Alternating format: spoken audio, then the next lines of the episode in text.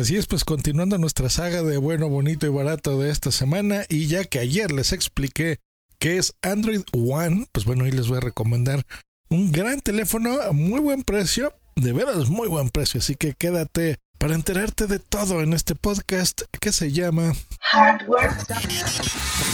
Tu dosis diaria de tecnología que se entiende con Josh Green. Comenzamos. Hardware Podcast.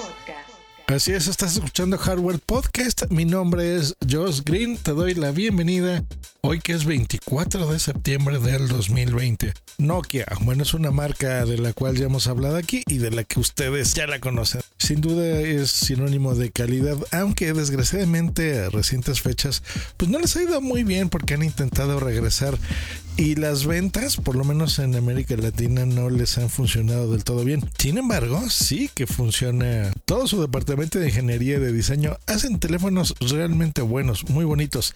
Y algo que ahora están tirando y por lo cual están apostando es por precisamente Android One que si escuchaste el episodio de ayer, bueno, ya te expliqué a detalle qué es. Si es la primera vez que escuchas este podcast, bueno, es el sistema operativo de Google más simple que promete actualizarse por lo menos hasta tres años y Nokia, en este caso, que firma como un fabricante de Android pues bueno, se compromete a precisamente hacer estas actualizaciones. Pues el modelo en cuestión se llama Nokia 2.4, tiene varios colores, la verdad es que está interesante. ¿Cómo está? Pues bueno, la parte de enfrente es de 6.5 pulgadas, una pantalla HD tiene el notch, que es este, ya sabemos, este cámara al centro, curvita de gota, que es muy discreta, bonita. Los marcos, sí, un poquito grandes. No me gusta especialmente que la parte de abajo de la pantalla diga Nokia.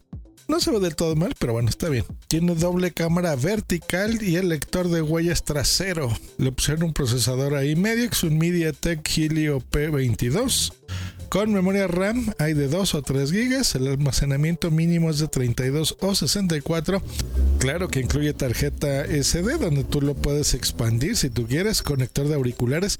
Muy interesante que todavía tengan estos teléfonos porque hay muchas personas que por ejemplo ahora hacen podcast con los teléfonos y tener esta entrada jack hace que tú le puedas conectar ahí un buen micrófono. En batería, muy interesante, una batería que me gusta, 4500 mAh. Eso está muy bueno, unos 2 días de batería, seguro que los vas a tener. Y lo que más me gusta es el precio, 105 dólares. Para Europa 119 euros lo van a vender.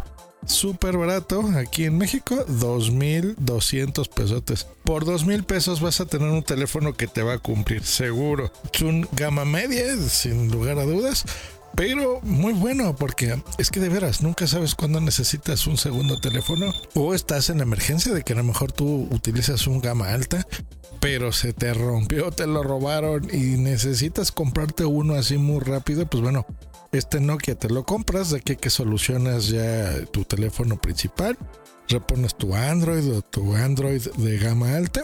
Pues bueno, siempre este es un segundo teléfono interesante o el típico teléfono que sabes que le vas a regalar a tus hijos o a tu mamá o a tu papá, no porque les quieras dar algo malo, no es malo este teléfono simplemente porque pues ellos no van a hacerle el, jugo normal que le vas a sacar tú a un teléfono premium.